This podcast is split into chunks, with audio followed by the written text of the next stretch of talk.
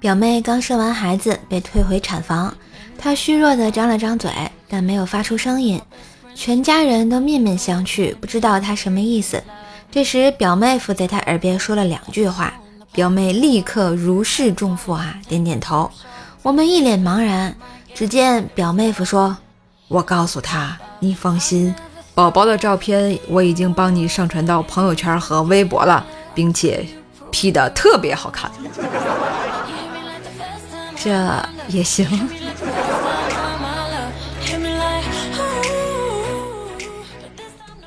昨天晚上部门聚餐，男女分了两个包厢。我们男的这边菜很快就吃完了，我就去隔壁包厢拿点菜过来吃。没过一会儿，一个不认识的人带着饭店老板过来，指着我说：“你们家这服务员不行啊！我叫了他几声，他都不理我。”只见饭店老板说：“哦，他估计是新来的，耳朵不太好啊。”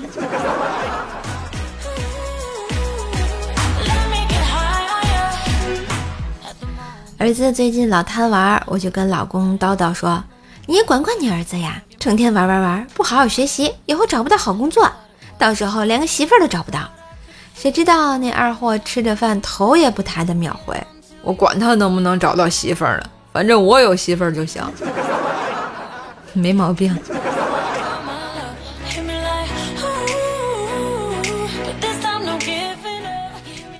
昨天晚上喝多了，早上醒来看到老婆在做饭，我就对她说：“老婆，我怀疑咱家有不干净的东西。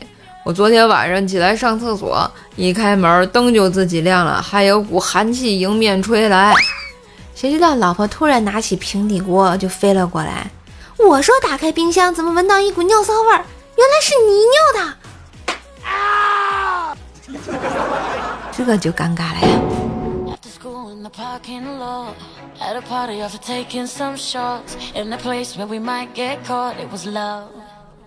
哥们儿给介绍一对象，见面前特意叮嘱要穿好一点。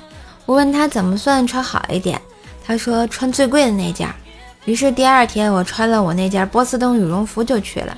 结果那女的见了我转身就走，我还没整明白啥情况呢。